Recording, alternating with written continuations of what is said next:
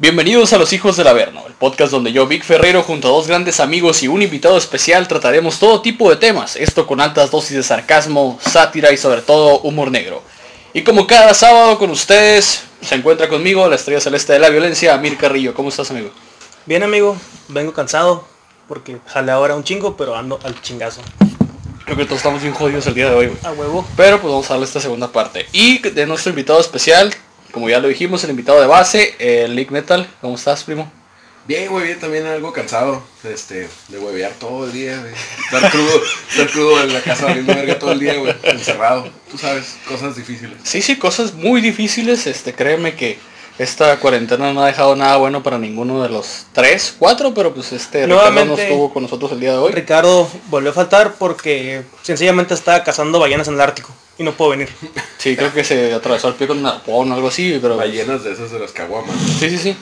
Este, ballenones, entonces pues vamos a darle previamente en el episodio 1 para nuestros amigos de Spotify, allá para nuestros amigos de YouTube.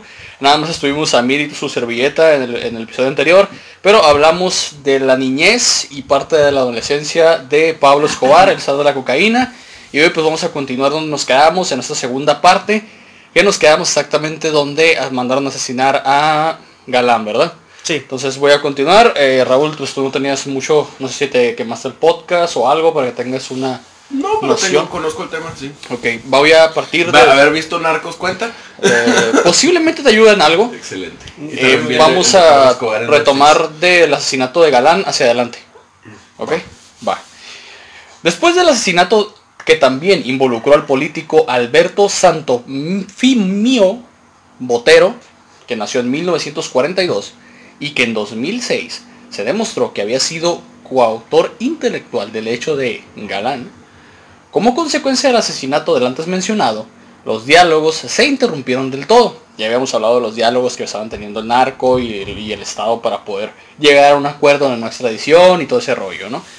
Este, y el presidente declaró de nueva cuenta la guerra al narcotráfico de la misma manera que lo había hecho Bentancur cinco años atrás, lo cual ya mencionamos.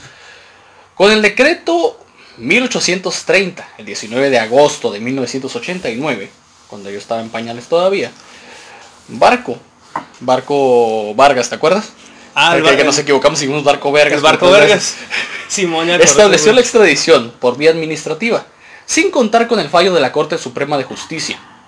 Con este decreto, número 1863, autorizó a los jueces militares a practicar registros donde se presumía o existían indicios o personas u objetos relacionados con algún delito. El decreto, ahora un número diferente, 1856, ordenó la confiscación de todos los bienes inmuebles e inmuebles de los narcotraficantes. Con el decreto número 1859 autorizó la detención de condiciones de absoluta incomunicación y por un tiempo que excedía las normas constitucionales de personas de las que estuvieran en graves indicios de haber cometido delitos contra la existencia y la seguridad del Estado. O sea, ya estaban poniendo bien rudos en ese entonces ya, güey. Además, se dispuso de la creación del grupo élite de seguridad del Estado, de 500 hombres, esencialmente dirigido para cazar a los cabecillas de terroristas, y lo puso al mando del coronel Hugo Martínez Poveda. En los días posteriores, el ejército y la policía llevaron a cabo más de 450 al- alineamientos.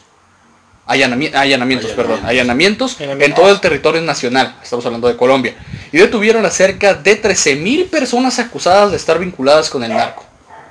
Hacia el 23 de agosto de ese año, los extraditables, el grupo que habíamos comentado, respondieron al gobierno en una carta a la opinión pública, asumiendo el reto de la guerra total y sin cuartel contra el Estado. Ah, sí. Con 3.000 sicarios en armas, el asocio del para, paramilitarismo y el respaldo de una porción importante de la población bajo su dominio total, a lo que sumaba el músculo financiero que le daba el control de al menos 90% del tráfico de la cocaína hacia el exterior de chinga, tu madre, porque es un chingo, güey. El cártel de Medellín se enfrentó al Estado colombiano a base de bombazos y asesinatos selectivos. El terrorismo se convirtió en una verdadera pesadilla diaria y ese pinche perro no deja de ladrar allá afuera. Se multiplicó y se puso en jaque como nunca antes el gobierno. Entre septiembre y diciembre del año mil más vergas del mundo, 1989, Ah, bueno. más de 100 artefactos hicieron explosión. Sí. En Bogotá, Medellín, Cali, Cali. Cali. Cali, perdón. Cali, Bacamanga, algo así, sí, algo Puro se llama. estados de. Cartagena, Barranquilla y Ah, Pereira. Barranquilla. Mm, Barranquilla. Mm. Contra edificios gubernamentales que tiene Barranquilla, güey. ¿Por qué, por qué lo dices? ¿Por qué lo mencionas? No sé, güey. Ignora ¿No ese. captaste la referencia? Sí, Barranquilla. Oh, ya, ya, ya. Es una referencia Un local. saludo ahí a nuestros a nuestros este, proveedores de cerveza después de la hora, aquí en la ciudad. O, o el, o el buen Charles. o el buen Charles, un saludo a él también. Edificios gubernamentales, instalaciones bancarias y todo el jodido mundo, comerciales y de servicios de infraestructura económica, en total sumando los ataques sicariales, los narcoterroristas, como se les denomina, fueron los responsables de 289 atentados terroristas en ese periodo. Sonó canción de brujería, güey. Sí, Machimba, con un fatídico como la de matando güeros, güey. Ándale. Narcoterrorista. De aquí se agüitan porque... Esos eran los narcosatánicos, güey. Sí, sí, sí. Mira, Simón, te, te das cuenta, güey, aquí se agüitan porque los narcos reparten despensa porque el gobierno no vale pito. Ujú. Y ahí hacían desmadre, güey. Aquí los narcos van y dan despensa, güey. Son chidos, güey. Se toman fotos contigo. Juegan, juegan fútbol contigo. Con, con su cabeza, güey. Son tus Depende de quién sea. Yo dije, yo lo dije, yo lo dejé abierto, dije, juegan fútbol contigo. Nunca dije que si con un balón, con tu cabeza, con la cabeza. Ahí, ahí lo dejaste en la mesa y Con la cabeza tomó discusión. Inició el desmadre. Con un fatídico saldo de 300 civiles asesinados y más de 1500 heridos. El 30 de agosto de 1989, una primera bomba hizo explosión en Medellín. Y el 2 de septiembre fueron casi destruidas las instalaciones del diario El Espectador. Otra vez Espectador. ese diario, güey. ¿Te acuerdas que en los pocos pasados dije que lo habían hecho mierda porque estaban hasta la madre de ese pendejo? Sí, sí, sí. Ese vato lo, Ya. lo mató. Ya ese era, ya era necesario. A mucha gente le no, pero ese güey lo mató con gusto. Por Sí. cagazón. Es lo que le comentaba el Vic el podcast pasado. El Pablo Escobar era como Spider-Man y el güey del de ese periódico era como el Jonah Jameson, güey. Nomás está buscando cómo Les cagar palo. mi referencia de Barranquilla. Solo quería, quería corroborarlo y, y obviamente... Ok, güey. eh, aquí nuestro invitado va a hacer la referencia, ¿cuál es? Shakira, güey. Shakira. Oh, ya, ya. Shakira, güey. Shakira Me nació en Me Barranquilla, güey. apendejé, güey, brutal, Chivato. güey. Nada más creo que voy a decirlo, güey, sin estar seguro. sí, a huevo, primero la información. Sí, sí, sí. Ok, en ese mismo día continuó su edición horas más tarde. O sea, después del ataque ellos continuaron editando, güey. Sí. El 11 de septiembre, no el 9-11, sicarios de Escobar asesinaron al líder liberal Pedro Peláez González. Y el 21 de septiembre, los sicarios de Escobar dinamitaron nueve sedes políticas No en Teosquillo, Teusaquillo, perdón. Y el 26 de septiembre atacaron el Hotel Hilton de Cartagena. Pese a no poder detener las continuas explosiones, las autoridades no, no cegaron el en su esfuerzo. Multiplicaron los allanamientos y capturaron a dos grandes capos, de nombres Eduardo Martínez Romero y Rafael El Mono Abello. Ah, ahí también tienen apodos Sí, pendejos sí, como sí, ya me di cuenta. el mono. El tortas. Para luego extraditarlos a El con los gringos, ¿no? No, allá sería como... No sé, ve lo coman allá el pinche bandeja paisa, una mamá de esas, güey. No mames, qué pedo, güey. Referencias culinarias. sí, güey. Aprendiendo de gastronomía, capítulo 7. Internacional. Internacional. A huevo. Para luego extraditarlos a Estados Unidos, como lo mencionaba, como represalia, el 16 de octubre de 1989, un coche bomba arrasó la sede del periódico Vanguardia Liberal en Bucaramanga y mató a cuatro periodistas. El 8 de noviembre de ese año, sicarios de Escobar mataron al juez Héctor Jiménez Rodríguez y al periodista Jorge Enrique Pulido. Están matando un chingo Oye, de raza. imagínense, güey, que Mataron. hubiera tocado ese pedo con, o sea, actualmente, o sea, que hubieran, pues, hubieran hecho memes de los carros bomba, Twitter hasta culo de noticias, güey. Sí, a huevo, güey. Eso hubiera pasado. ¿Tú crees que no, güey? A huevo que hubiera pasado. O sea, estaba bien O sea, perro. hay que- mencionar- mañana celebraríamos hoy el día de, de las madres y padres a la vez, coches bombas al mismo tiempo. Sí, sí, sí. O sea, el día de la coca y esas mamadas, ¿no? No, no, güey, pues ya ves que esa es madre, padre a la vez, coche bomba a la vez, güey. sí, puede ser lo que tú quieras. Puedes hacer todo lo que quieras, güey. Ok, este último, eh, Enrique Pulido había recibido amenazas previas a su asesinato. ¿eh? Cuando se disponía a regresar a su programa, fue cuando lo chingaron. Después de la emisión dominical del noticiero Mundo Visión, recibiendo varios impactos de bala, también mataron a Luis Francisco Madero, representante en la Cámara de, Diputados o Senadores, no sé cómo se manejan allá. A finales de octubre asesinaron a siete policías en Medellín, cinco de ellos en una explosión de un bus frente a un club de oficiales de la ciudad. El 23 de noviembre de ese año se alzó un operativo relámpago contra la hacienda El Oro en Concorna. eh, ¿Cómo se llama ese lugar, güey? ¿Anti qué? ¿Antioquia? Antioquia. Antioquia, perdón. En la que se hallaba Pablo Escobar y, Jo- y Jorge Luis Ochoa, güey. Ahí estaban. Escobar logró escapar, pero murieron dos de sus hombres. Uno de ellos, uno de ellos, perdón, su cuñado, Fabio Henao. Y habíamos Ah, hablado de sí. Le mataron al cuñado, güey. 55 fueron detenidos. Cuatro días después, el 27 de noviembre, sicarios de Escobar hicieron estallar el vuelo 203 Ah, sí, de Avianca Avianca, con Ese el fin de matar avión, al entonces candidato César Gaviria Trujillo, sucesor de Galán, quien no había quien no había subido al avión por consejo de sus asesores, o sea, se salvó por un Oye, a, pelo, a güey. lo mejor me voy a adelantar mucho, ¿no? Pero luego cuando quiso que su familia huyera de, de- de Colombia, todavía los quiere mandar a Bianca como si se llevaran a toda madre, ¿no? Después de que, después de que La voló, madre, digo, pinche bomba en el vuelo, güey. No, Güey, es que, guacha, güey, no subió este cabrón. Y luego, guacha, con un saldo de 107 civiles asesinados, güey. O sea, que no tenían nada que ver y ahí pedo, iba, y ahí... Y ahí está, la, se me hace ligero Bueno, todavía, yo creo que ese, ese, ese, esa explosión del Atentado, avión ajá. fue como el, eh, o sea, fue esa madre, fue el, el parteaguas, güey, para... Eh, fue el, el punto de partida Sí, para todo el cagadero que iba a hacer. huevo. Ok. El 6 de diciembre de 1989, sicarios de Escobar, porque ya vamos a mencionar tanto este nombre tan recurrentemente, colocaron un bus bomba frente al edificio del DAS, la Policía Secreta Colombiana, tratando de asesinar a su director, el general Miguel Alfredo Maza Márquez, quien salió ileso a pesar de que la edificación quedó semidestruida. Yo me pregunto por qué tantos coches bombas, güey. Pinche francotirador, mamón, y ya no matas inocentes, ¿no? Nada más matas al güey por el que vas. Y Sí, sí, listo, sí, güey. a huevo. Es que... Pero, pues, el impacto- el Acuérdense impacto que, que- Su, su principal cura era el impacto, como estoy diciendo, Sí, pues sí, cagar el- el, palo masivo, güey. Sí, que, la, que crear, crear este pánico. Crear pánico. Eh, Ese era, era lo Pero principal. pues güey. cuando, pero también se le fue en contra porque la gente, por ejemplo, cuando lo del vuelo, güey, pues un chingo de inoc- de inocentes que Sí, mató. sí, ya huevo, güey, cómo no. Ok, eh, dicho bus bomba destruyó también más de 200 establecimientos comerciales a su alrededor. Murieron 63 civiles y 500 quedaron heridos.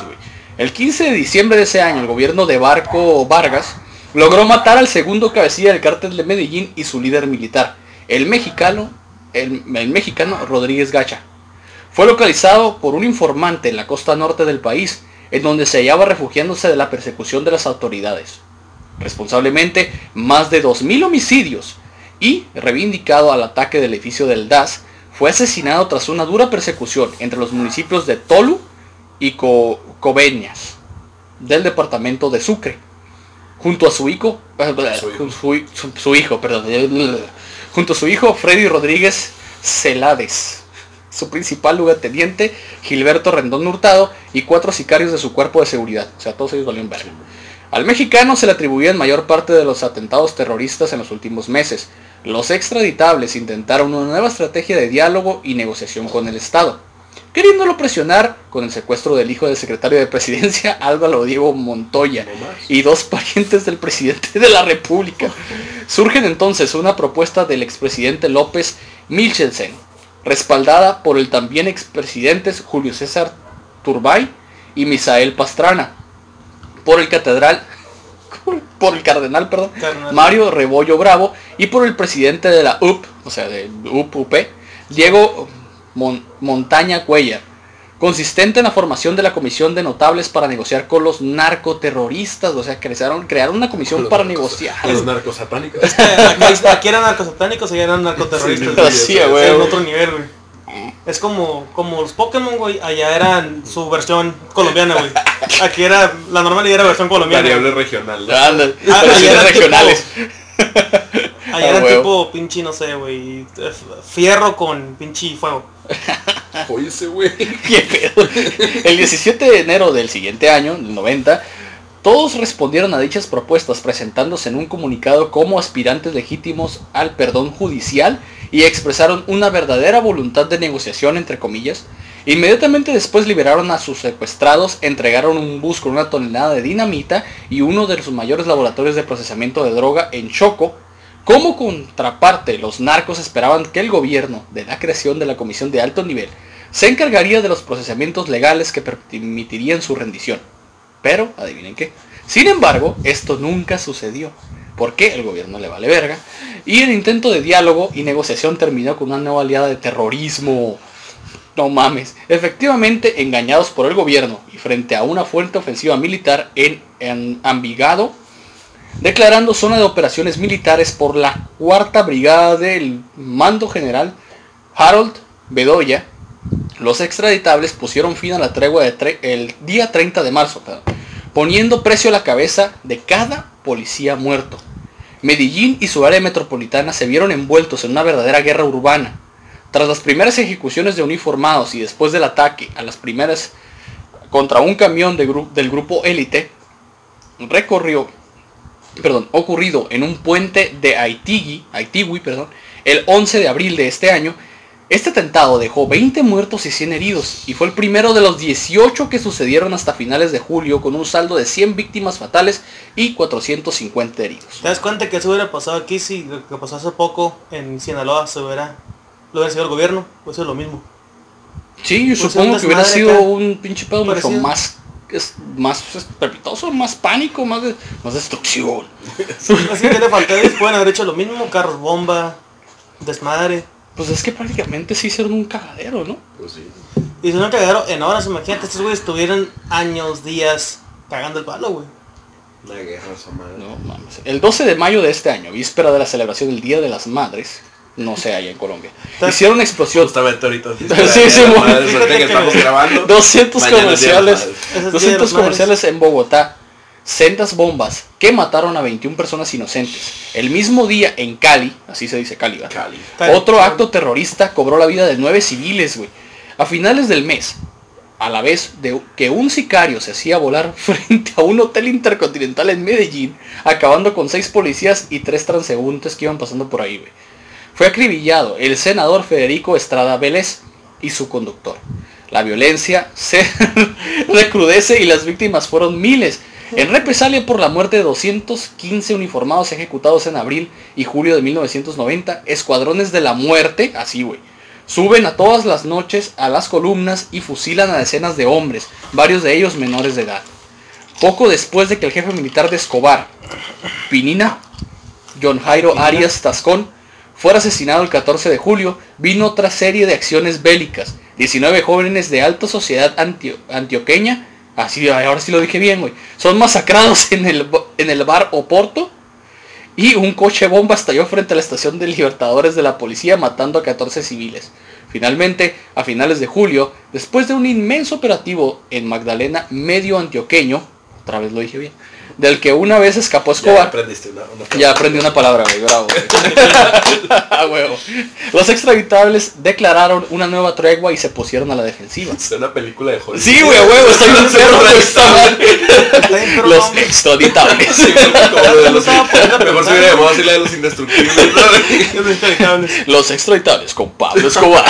El Pablo Escobar, los güeyes que eran los carnales, el mariachi también, güey. A la verga, güey. La No, y el Popeye. Ándale, güey. El Popeye acá, güey. En espera de las decisiones que pudieran tomar la, administrativa, eh, la administración entrante de Gaviria. Mira, tío, que no puede decir Se me trabó la lengua, güey. Ah, pero está bien bueno el pinche romba, cabrón. Ah, huevo, qué rico Está ah, En todo caso, afirman la imposibilidad de entregarse a la justicia mientras no se reestructuren los organismos de seguridad. O sea, estos güeyes inteligentes, güey. ¿Sabes qué? Es- Hacemos negociaciones, güey. Pero nos queremos entregar, pero no reestructuren las leyes para que no chinguen. Es que Claro, Pablo güey, Escobar siempre estuvo dispuesto a negociar, pero nadie quiere negociar con él. Ajá, pero no, El es gobierno que ese güey era, era totalmente lo que, lo que él le cagaba, güey, era la extradición. Esa era la lucha contra la extradición. Ese güey prefería que lo metieran en el bote en su país, güey, en donde sabía que a lo mejor con lana, con influencias, con lo que sea podía salir, güey, que si lo metían a Estados Unidos, Pues acuérdate cuando tenía su, su, su pinche casa, no recuerdo si era la Ah, su propia prisión, güey. Su no propia prisión, güey, te- su propia prisión tenía putas, tenía chingo de drogas, eran pinches parisotes, pero él estaba encerrado, güey, en su terreno. Sí, sí, sí. Pues siguió manejando el negocio. Y acuérdate, su, una de sus pinches frases que prefiero una tumba en La Colombia. catedral se llamaba. La ¿no? catedral, La- la Sí, pues ya la Prefiero mencionamos una tumba en Colombia que una cárcel en Estados Unidos, güey. Sí, a. Sí, eso también fue la frase que se aventó. Simón. Dice, y no se crearan mecanismos legales apropiados para evitar su extradición, como lo mencionaban ustedes. güey. Aparte del proceso de paz inconcluso, el presidente César Gaviria heredó la guerra contra el narcotráfico, así le llamaron, con la que su predecesor había pretendido reducir el cártel de Medellín y su red de sicarios enemigos declarados del Estado. Aunque durante su campaña presidencial había demostrado total, respaldo tanto de la ofensiva como de las medias tomadas por el primer mandatario, entre ellas las más temidas de, por los narcoterroristas, que era la extradición por vía administrativa, o sea, por papeleo. Una vez posesionado, dejó entrever que elevado el costo económico y humano de esta guerra merecía la búsqueda de una salida alternativa para el fortalecimiento de la justicia sería un elemento clave. 12 de agosto, en todo caso, en un, gul- en el- en un golpe de, de mano, hombres del grupo élite asesinaron a Gustavo Gabriel Rivero, primo y mano derecha de Pablo Escobar.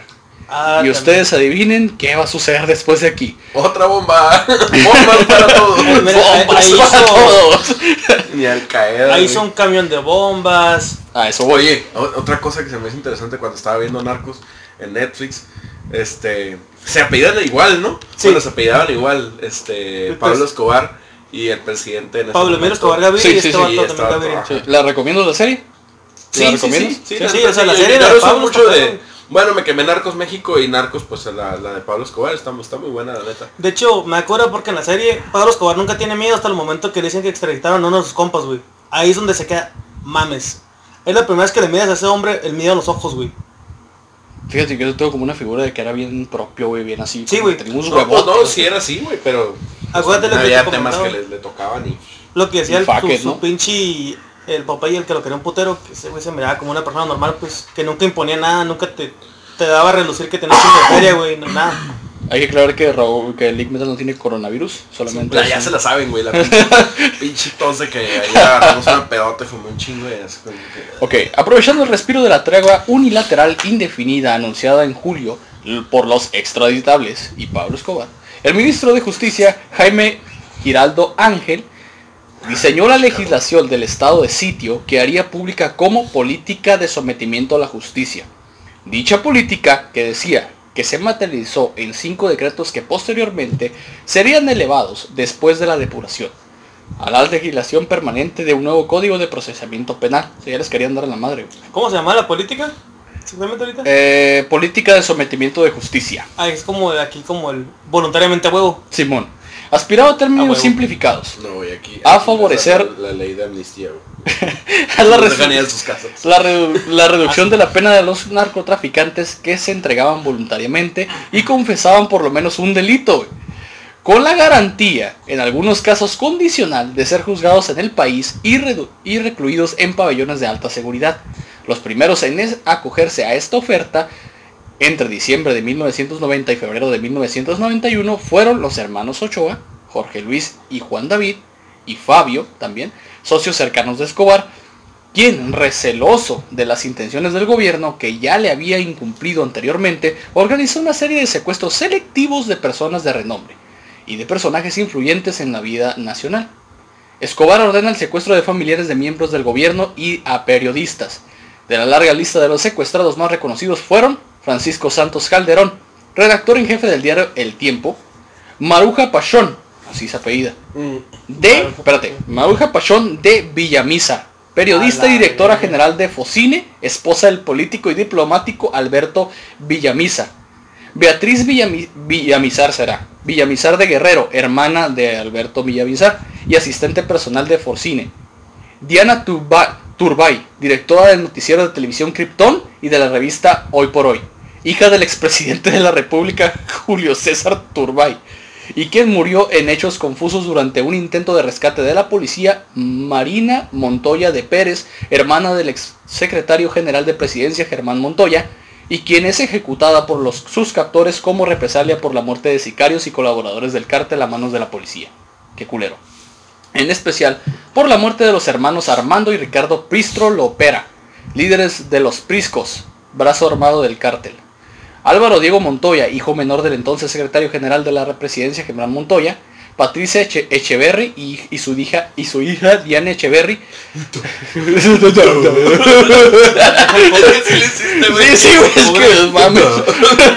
Que el Vic lo componen un putero los apellidos de agua. Sí, Están bien güey. pinches raros, güey. bien raros, güey. O sea, ¿por qué no se pudieran haber apellido aquí como Martínez, López, Martínez, Sí, López, algo fácil, Ferrero, Pérez, nada más, sí, güey, yo qué Como sé. Z, ¿no, güey? Ah. Todo, todo con Z, güey. Todo con Z, güey. Ándale, o sea, García. O no sé, güey, Erickson, nada más, sí, o sí. sea, más fácil, O güey. ese, güey. O Johnson acá. Ah, Smith, güey. Smith, acá. Algo latino, Maquino. latino, pues. el- algo, algo tiró el pedo, pues. Parientes políticas del expresidente de la República, Barco. Así lo voy a dejar. Barco, el barco. Así lo voy a dejar. Presionado de ese modo al presidente saliente y electo para que fuera tratado como un delincuente político, haciéndose beneficiario de paso de los indultos reservados a los guerrilleros. Escobar además pretendía arrancarle al Ejecutivo, me imagino que el Poder Ejecutivo, un acuerdo hecho a su medida y siguió presionando nuevamente por vía armada, amenazando con ejecutar a los rehenes que había capturado, o secuestrado en este caso, y reiniciar la ofensiva terrorista. El 13 de diciembre de 1990, una bomba mató a siete policías en Medellín y otros más serían ultimados por sicarios en los primeros tres días de Les enero. propongo un juego, güey. Cada vez que digamos la palabra bomba, güey, nos, nos, nos chingamos un shot, güey. Jalo. Aprovechando. Desde el primer Bueno, episodio, ok. Sí, sí, sí, sí. Regresa- Regresamos regresamos entonces. El 13 de enero de 1990, una bomba, salud. Mató a siete policías en Medellín y otros siete serían ultimados por sicarios los primeros tres días de enero. Y con una nueva racha de atentados, una decena de efectivos policiales fueron víctimas de sicariato. Una explosión Esa en fue un bus. la... Esa fue, mira, explosión o bomba? esa fue la bomba de la, Chíngale. maña- de la mañana, luego la bomba de la tarde, la bomba al mediodía. En un bus dejó seis muertos el 16 de febrero. Una tos bombazo. O, o sea, fíjate, güey, que ahorita que estás diciendo todo Todas las conjugaciones, güey. Una tos bombazo en contra de la patrulla F2 en Medellín frente a la Plaza de Toros de la ciudad. Se saldó 22 civiles muertos. ¿Ibas a decir algo? Quiero pensar que en algún momento en Medellín pasó todo como en Juárez. o sea, eran balaceras normales eran bombazos normales. Ibas caminando por la calle y un bombazo era como que, ah, huevo. Fíjate que eh, cuando yo trabajé en cervecería, no sé si te acuerdas, hace unos años atrás, este, había un, un compañero que venía de Culiacán, güey. Y el vato decía que era sumamente normal, güey, que algo pasara allá siempre, güey. Ah, güey, te levantas y siempre hay asesinados, siempre hay levantados, siempre secuestrados. como y- despertar en Tijuana, no. Ah. Ay, desperté hoy. Ay, mataron a este güey. qué culero, ah, acá. 60 homicidios en un día. Ah, Andaban mal los vatos, andaban mal. Oye, vieja, fíjate que hoy mataron a 100 personas ahí en la Plaza de Toros. En la Monumental, ¿cómo la ves? Normalizado, pero, ¿no? Chale. No, güey, yo pensé que iba a decir, no, yo tenía un compa en la cervecería que tenía carros bombas y con eso. De dónde iba con esa historia, güey. no, pues mi, comp- mi compa. Y tratamos de carro estrellarlo en, la, en el águila acá. bomba. Fíjate que, fíjate que una vez salí a pisar con él y me dijo, eh, güey, este carro es bomba, güey, pero no te preocupes, güey. Mañana lo tornamos. ahorita ¡Ah, la activado". verga! En la pinche entrada. de los shots allá con mis compas. ¿Dónde son? De, de Yucatán. Ajá. Vamos a pasar. Bomba. Bomba. Huevo. Dos meses después de esto. Yucatán es Quintana Roo. Bomba. Ah, bomba. Yucatán. Yucatán.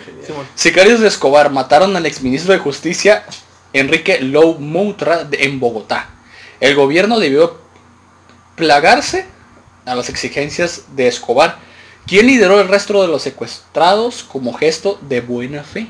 O sea, los liberó. Ah, bueno, güey, ¿ves? O sea, el vato era, Era un- una buena persona. Sí, sí, Mira, sí, huevo. el vato Humilde, simplemente, Sí, referencia de la vida de todos, el vato solamente quería negociar, güey. Y no quería negociar con el bien, güey. Ah, Eh, güey, yo siempre el eh, güey, tengo simplemente dos quería- años queriendo negociar y no puedo, güey. El vato simplemente quería que hiciera lo que sus putos huevos decían y ya. Mira, Ya, el güey, vato- como todos, güey. El vato era, el vato era buen pedo, el vato era, el vato era barrio, como saben qué, déjenme hacer cagadero, paso un putero de droga al otro lado, Ah, ah, les construyo un chingo de cosas, no me extraditan, y somos felices, no explota a nadie, nadie se muere. A huevo, Pero todos pues ahí, el, a... el hasta pedo es que ahí la DEA también estaba presionando un chingo. El gobierno, Sí, el es el gobierno pedo, güey. estaba presionando un chingo. al Es el gobierno pedo. colombiano. Fíjate que la, la vez pasada hablamos sobre la polémica foto de este güey frente a la Casa Blanca. Oh, Cuando el buscando ese episodio güey Hola. Aquí estoy, cabrones, atrápenme acá. Fíjate que nomás porque no existen las historias, si no, güey, se hubiera tomado una pinche historia en la Casa Blanca. Ey, miren dónde ando putos. Y sí, No, güey, eso más, más eso hubiera registrado su visita en ¿Dó- Facebook. ¿Dónde ando? ¡Huevo! miren huevones, ¿dónde ando? Cara de chimbas. Y de repente suena el celular del jefe de la DEA. Oh, mira, Pablo Escobar está cerca de ti. ¿Quieres saludarlo? Pero fue hasta cuando estuvo seguro de que la Asamblea Nacional Constituyente había votado y aprobado el 19 de julio de 1991 el artículo que prohibía la extradición de colombianos por nacimiento, Escobar se, entre- se entre- se entrega a la compañía del padre Rafael García Herreros y Alberto Villamizar, como yo dije, mediadores de su rendición. Luego sería recluido en la famosa car- cárcel de la La De la catedral. Ajá. Sí, en Evi- Envigado, Envigado, perdón. Desde ahí, pese a las promesas de no delinquir más, siguió controlando los hilos del negocio ilegal a través de otros dos aliados suyos que nos entregaron. Estos eran Fernando el Negro, el Negro Galeano y Gerardo Kiko Moncada y varios de sus sicarios. Pues lo que te decía, güey, metía prostitutas, metía, hacía parizotes, güey. Un gato, no va- ya no voy a volver a delinquir fuera de la catedral. Ya no voy a volver. luego, fuera de la Voy a estar aquí encerrado. Aquí adentro va a ser un desmadre. Aquí encerrado voy a hacer mi desmadre, voy a traer prostitutas, voy a traer comida lo que yo quiera, voy a traer un putero de licor y cerveza. Fiestas de cumpleaños, billar. Sí, güey. Va a sí, decir, sí, no hay pedo, yo no tomo, a mí, a me gusta ver. Para él el sufrimiento era que ya no iba a estar en la hacienda Nápoles, güey. Eh, la famosa Ya no iba a tener esos hipopótamos que se comen los mexicanos, güey. Exacto. Como la política de negociación de apenas de penas también cobijaba a los paramilitares, muchos miembros de las organizaciones afincadas a- en Córdoba, en Magdalena Medio, Sierra Nevada, Bo- Boyaca, Valle de Cauca y Llanos Orientales se allanaron en autoridades confesando solamente el delito de porte ilegal de armas. Amparados por todos ellos por los decretos 2047 y 3030. Sonó como el rifle, yo sé. Sí, sí, sí. En 1990 Carabina. y el 303 en 1991. El grupo más grande al mando de Ariel Otero desmovilizó a 400 de sus integrantes en Puerto Boca- Boyaca. Eh, pendejo. Es que sí está bien mamón este pedo, güey. Sí, sí. Mientras en Córdoba, Muerte Revolucionarios del Noroeste, por sus siglas MRN, de Fidel Castaño, entregaba a 600 fusiles y algunas porciones de tierra como supuesta compensación a campesinos despojados de sus parcelas. Fíjate. También, un reducto de cerca de 200 hombres, antiguamente mandados por Rodríguez Gacha, se acogió a la amnistía de Pacho, Pacho, Cundinamarca, algo así. En consecuencia, a partir de 1992, se observa una importante reducción de asesinatos de civiles atribuidos a las autoridades en los años anteriores, pero en la práctica de estas estructuras siguieron activas, manejando un bajo perfil, o sea, siguieron matando pero por abajo del agua, güey. Las autodefensas de Magdalena Medio se vieron envueltas en una brutal lucha por sus antiguos socios narcotraficantes a partir de 1990. Henry Pérez, así se llama, güey. No sé quién chingados le puso Henry, güey. El primer comandante había sido asesinado por un pistolero. Hey, John Gutiérrez. John Gutiérrez. John Salchichón Rambo, esa, güey. Salchichón. Ok, el primer comandante que había sido asesinado por un pistolero durante la celebración de la fiesta de la Virgen del Carmen en julio de 1991 y Ariel Otero, su sucesor alineado al cártel de Cali, correría la misma suerte a principios del 92. La fuerza Mejor sobreviviente, año, güey. El mejor año. sí, uno de los mejores años tengo entendido. 92. Sí. Se atemorizó bueno, y algunos de los restos entraron al servicio de Escobar, mientras que otras bandas como la encabezada por Ramón Is Izaza, así dice el apellido, güey, se replegaron de la zona. Mientras tanto, o sea, a mí, güey, en la parte sur de la región, cerca de Honda, así dice, güey, de Honda. cobró protagonismo un tal Jaime Eduardo Rueda Rocha, Pensé que es el Jaime el duende, güey. el asesino de Galán. Evadió la cárcel hacía un año y ahora jefe de la partida con 250 criminales a su mando. Buscando posesionarse como líder máximo, máximo, mató y descuartizó al alcalde de Puerto Boyaca en marzo del 92. Joder. Para luego, a, a la madre, para luego arrojar su cuerpo y cuatro de sus acompañantes al río Magdalena. O sea, tipo piratas el pedo, güey. Pero sus, Cero violento. Sí, sí, pero su ascenso fue cortado por una patrulla de la GOES, así, GOES, que lo abatió a él y a seis miembros de su cuerpo de seguridad en un restaurante de Honda el 14 de abril de ese año. Tras su muerte, la actividad de las autodefensas en la zona disminuyó considerablemente, ya que éstas optaron por mimetizar sus actividades delincuenciales. ¿Por qué usan palabras tan culeras, güey? Delincuentes y ya. Eliminando Escobar Ah, eliminado Escobar en diciembre de 1993, Ramón Izaza retomaría el control estratégico del territorio. O sea que Escobar ya estaba fuera de la jugada, este güey entra en el 93 a querer hacer todo el desmadre nuevo. güey. Al final, no obstante, los grandes esfuerzos realizados por los primeros años de la década de los 90 para lograr la desintegración de las estructuras más poderosas y con mayor recubrimiento territorial, ya sé que hablé como trabalenguas. Sí.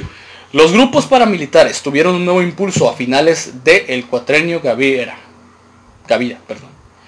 Fue así como, como con posterioridad a la muerte de Escobar en el 93, las autodefensas campesinas de Córdoba y Uraba, por sus siglas ACCU, al mando de Fidel y Carlos Castaño, protagonizaron una significativa expansión, con el apoyo de cientos de desmovilizados del EPL, masacrados metódicamente, ellos y sus familias, fíjate, los FARC y la descendencia de Francisco Caraballo.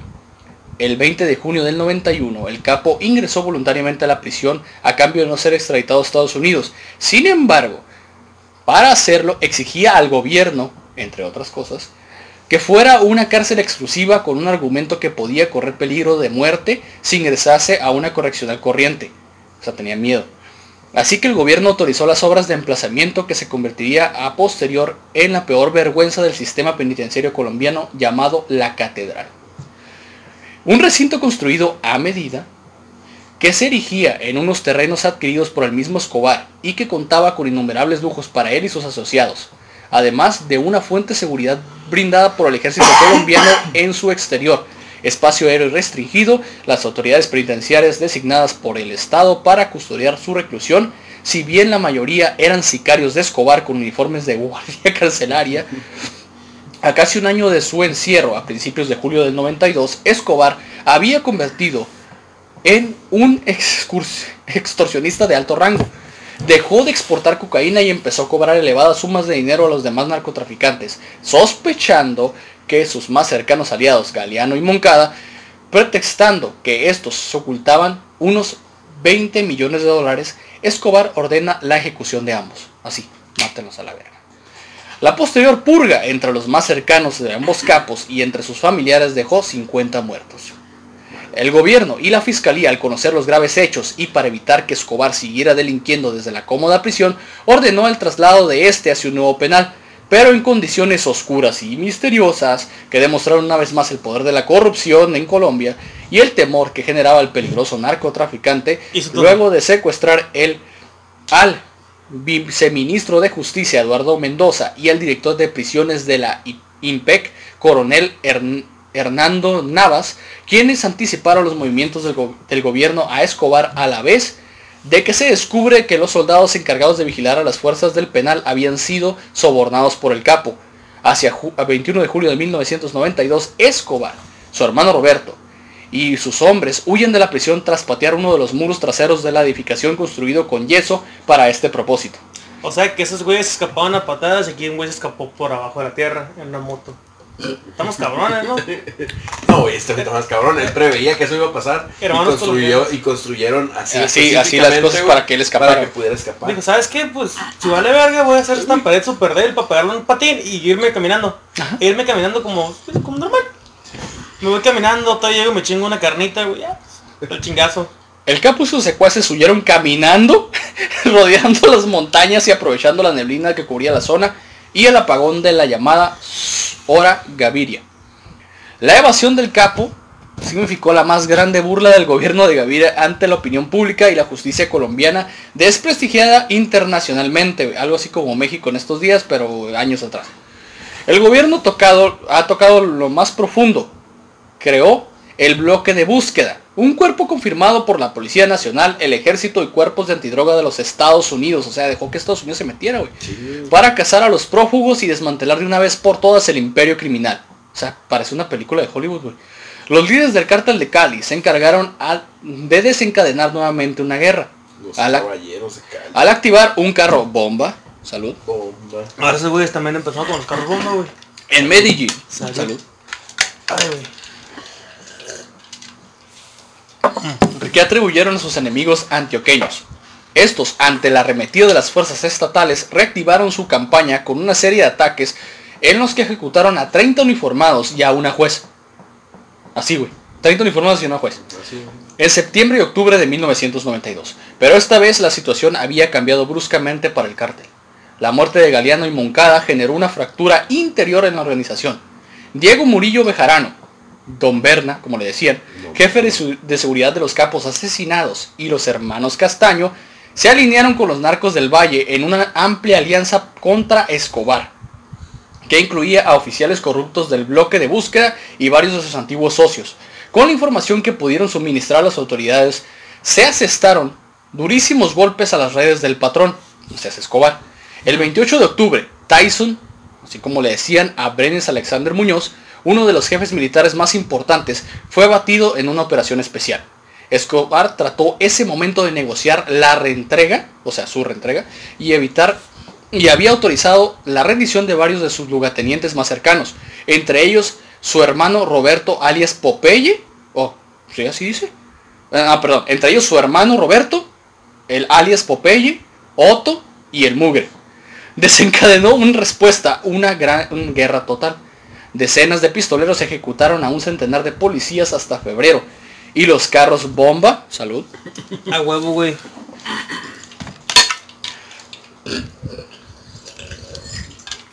Que acabar vamos a durante la grabación. güey. reaparecieron en grandes ciudades a partir de diciembre de 1992.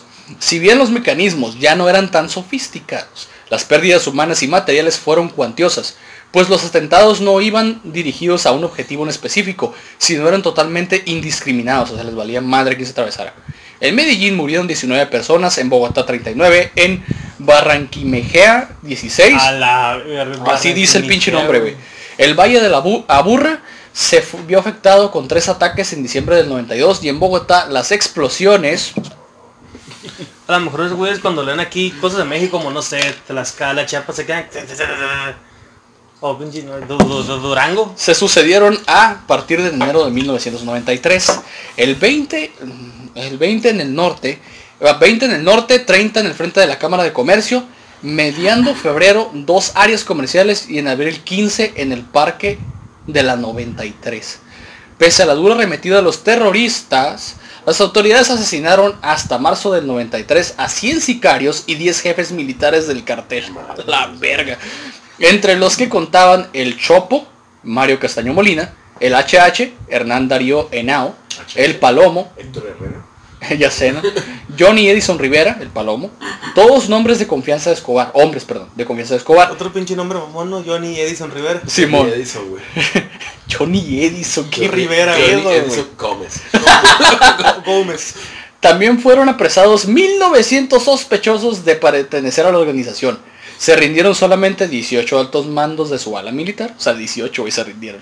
Esto, sumado a la derrota por bandos rivales de sus grupos gatilleros, en una guerra que dejó 300 muertos nada más, terminó por derribar decisivamente el grupo de Medellín, en que en 8 meses perdió 80% de su capacidad Es que también estaban en guerra con el, con el cártel del Valle, ¿no? Tenían ahí sus... Simón. Con el del Valle, con el de Cali, Con el un de desmadre también. Sí, tenía un cagadero, güey. Como añadiduría, así dice la palabra, el 30 de enero hizo su aparición pública una estructura paramilitar que se autodenominó Los Pepes, perseguidos por. Pablo Escobar. Detrás de esa estaban los Castaño, que se dedicarían a matar a los testaferros, contadores, abogados, familiares del capo, así como también destruir sus propiedades y suminar con sus finanzas. Escobar dijo lo siguiente, y cito, que a mí nunca, eh, que a mí nunca en la gran puta vida me van a coger. O sea, coger de agarrar, para los de Conalé. Y, y que yo desde la selva los mando a matar a todos. Y a la larga, los que van a perder van a ser ellos. Esto lo dijo Escobar con tono amenazante en un audio interceptado de conversaciones. O sea, lo mismo de WhatsApp, pero más complicado. Sí, sí, sí. No estaba cifrado de extremo a extremo, güey. Sí, o sea, no está cifrado ni investigado por Facebook y la chingada. Ándale, güey. El día 2 de diciembre de 1993, un día después de haber cumplido 44 años, Escobar fue arrinconado por fuerzas armadas por las amenazas que pesaban sobre su familia. Trató de negociar su rendición, condicionándola a la salida del país de su mujer y sus hijos, pero esta vez su propuesta no halló eco entre el poder ejecutivo. Si bien logró evadir el bloque de búsqueda durante seis meses más, la muerte de su jefe de seguridad, el Angelito, de nombre León Puerta Muñoz, en octubre de 1993 lo dejó desprotegido y al mando ya de sicarios rasos, finalmente la preocupación por la situación de su esposa e hijos, refugiados de las residencias de Tanquedama, bajo la estricta vigilancia policial después de buscar fallidamente el asilo de Estados Unidos y Alemania, fue utilizada como carnada por el gobierno para traer a Escobar, quien hasta ese momento padecía de problemas gástricos y presuntamente había anunciado formar un grupo armado denominado Antioquia Independiente. No, es que en ese momento Pablo Escobar estaba todo hecho mierda, ¿te acuerdas, Raúl? Ya estaba bien gordo, güey, este, se, se, miraba mal pedo el vato, o sea, estaba... Ya estaba en las tirado a la mierda, güey, sí. El bloque de búsqueda se entregó a la tarea de localizar a Escobar hasta que, después de un año y cuatro meses de intensas labores de inteligencia, el primero de diciembre de 1993 consiguió arrastrar y localizar seis llamadas de Escobar que le hizo a su hijo.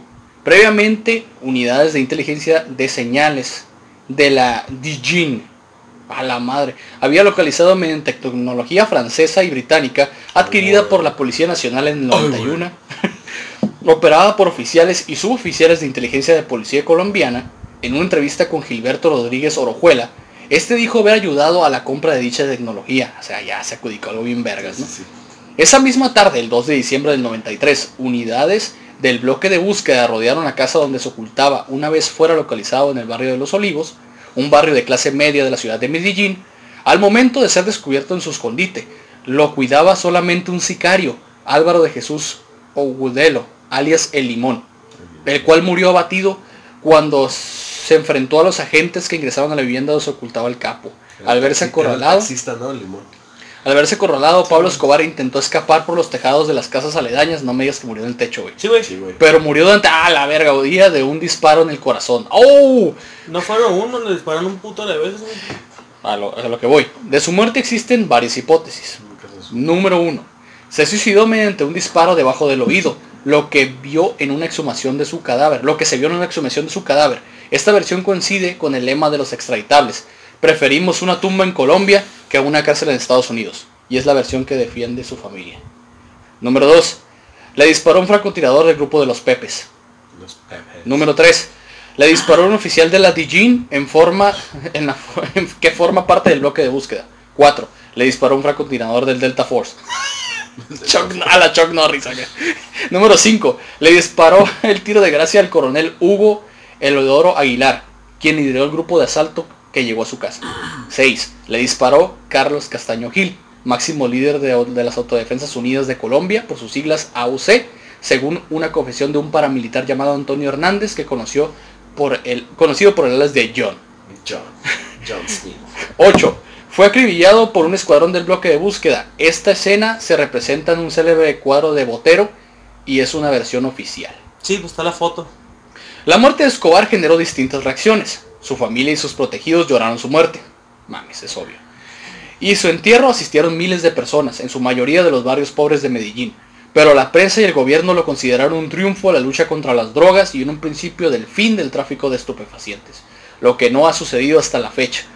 Hoy en día, guerrilleros, paramilitares y grupos de delincuencia organizadas conocidos como los ba- BACRIM, bandas criminales, se disputan el negocio de los, del narcotráfico, aunque inmediatamente a su abatimiento los cárteles de Cali y del norte del valle tuvieron control del narcotráfico hasta sus respectivas disoluciones. Entre los mitos sobre la muerte de su figura se dice que no murió, que contrató un doble y que está escondido disfrutando de su dinero en algún lugar del mundo. Entre quienes lo consideran muerto, aún su imagen continúa muy vigente y es utilizada públicamente. Sus fotos se venden al lado de las del Che Guevara. Incluso en algunos sitios todavía es venerado como un santo y en su tumba se depositan ofrendas. Oye, güey, y está oculto en algún lado pisteando, güey, con, con Elvis Presley, güey, con Michael Jackson, güey, está con Michael Ah, Jackson. son David Bowie, Sí, esos sí, sí, güey, está. con todos los que no murieron. Michael pero- Jackson. De hecho acaba de llegar allá con ellos Juan Gabriel. Ah, hace poquito se, Gabriel, se oh, le Juan subió. Gabriel, Juan. Gabriel anda cantando, les Sí, ha dado sí. concierto en ese momento. Y, y el, este, ¿cómo se llama? Paul Walker les está Paul haciendo Walker, carreras, güey, y todo ese pedo. sí, sí. Ajá. Che, huevo.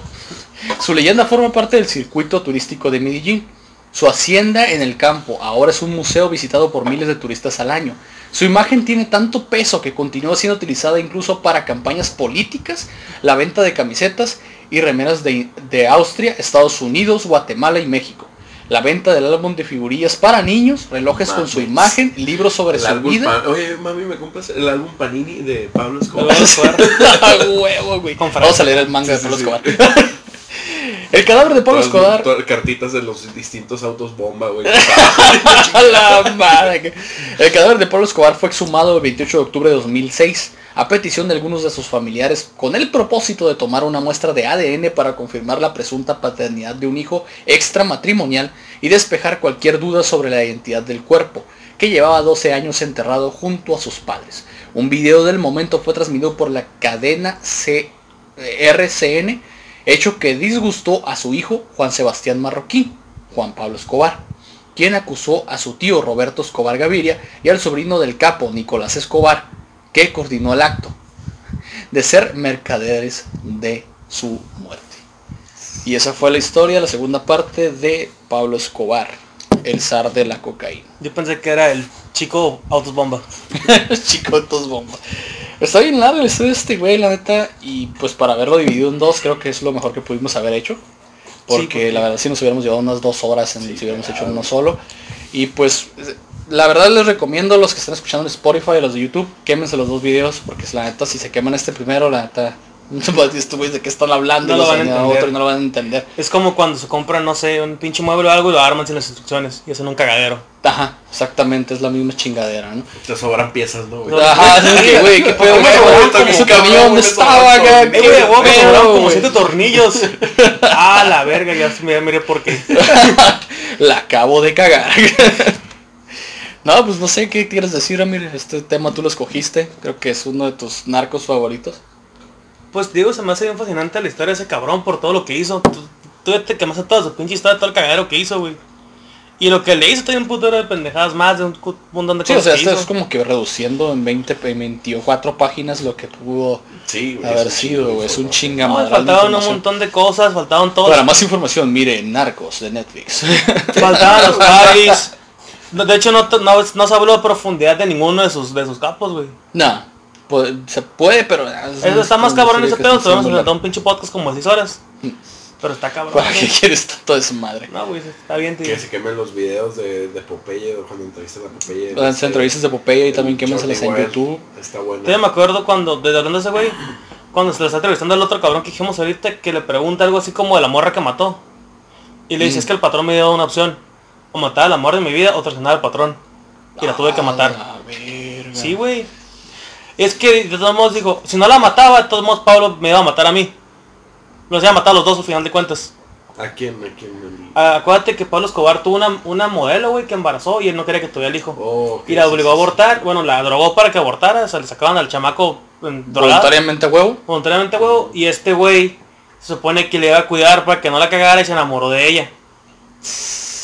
No, hay muchos mitos que güey. como esa imagen muy famosa de cuando quema billetes para calentar a su familia, güey, cuando tuvieron un atentado en una de sus casas y se movió a otra casa y no había no había este leña para el fuego y según estaba haciendo mucho frío y quemó billetes acá, echó billetes a la, a la ¿cómo se llama? A A la, la chimenea, chimenea. güey, para calentar a su familia, así, güey, varias cosas. Hacía unos parizotes asquerosos. Simón mandaba hacerle el, el diseño de la ropa a toda la gente que asistía a sus fiestas, ponía un tema acá y mandaba hacerles diseños de ropa a todos para que fueran ad hoc al tema que escogía, un chingo de cosas. O cuando las flores que compraba, ya ves, no sé si te acuerdas de eso, que el vato mandaba a traer chingo de flores, güey, de otro lugar acá donde estaba su departamento. Te mandaba flores a la esposa, a las amantes. Sí, sí, sí. El vato era fan de las flores. Y aparte fan de los animales exóticos, es que tenía un, Sí, sí, un hipopótamos que zoológico en su, comen en su casa. Mexicanos.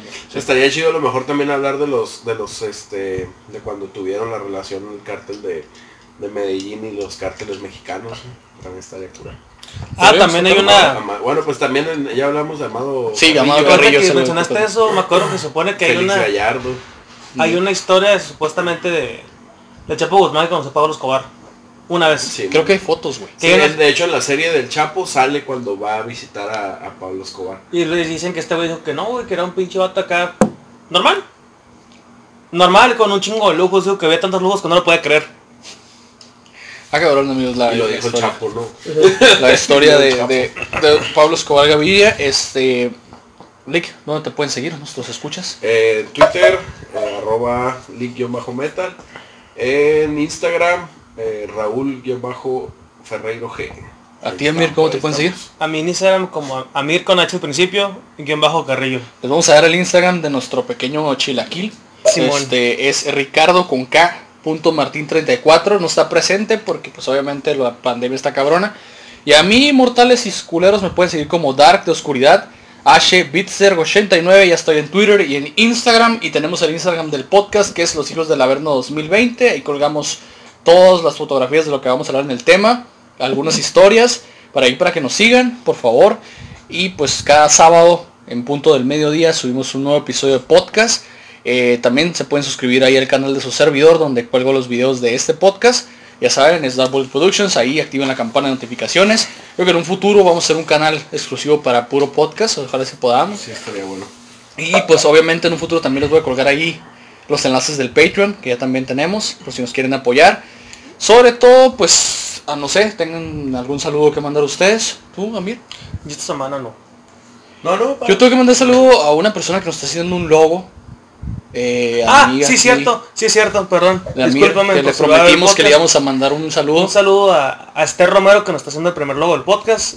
Hace rato me pidió fotos y le mandó fotos bien perros para que hiciera el diseño de los, Ah, de los demonios. Ahí, y más tarde ahí nos está tu vamos. saludo, te lo prometimos y ahí está. Este, la neta sí se la rifó, güey, se la está rifando a diseñarnos algo chido. Y pues amigos, como siempre les digo, sacrificios humanos para todos, pasen chido, pisteen. Palabra de los hijos del Averno.